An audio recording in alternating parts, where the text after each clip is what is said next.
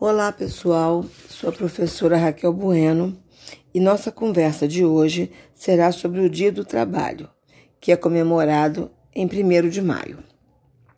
O trabalho faz parte da vida das pessoas desde os tempos mais antigos.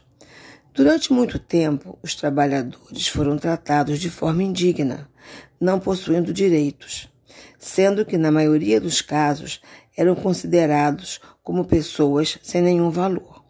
Tanto os trabalhadores do campo, chamados de camponeses, quanto os trabalhadores da cidade, não possuíam muitos direitos.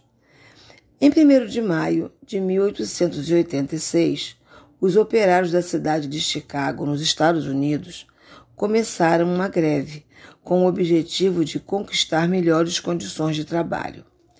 Dentre as reivindicações dos trabalhadores, eles buscavam a redução da quantidade de horas trabalhadas, que poderia chegar a 17 horas em um mesmo dia. Por isso, o dia 1 de maio passou a ser dedicado aos trabalhadores, sendo feriado nacional em muitos países do mundo. Atualmente, ainda existem muitas injustiças relacionadas aos trabalhadores, principalmente aquelas que dizem respeito às mulheres que trabalham fora de casa, pois em muitos lugares elas ganham um salário inferior aos dos homens. A falta de emprego também é uma questão que merece a atenção dos políticos.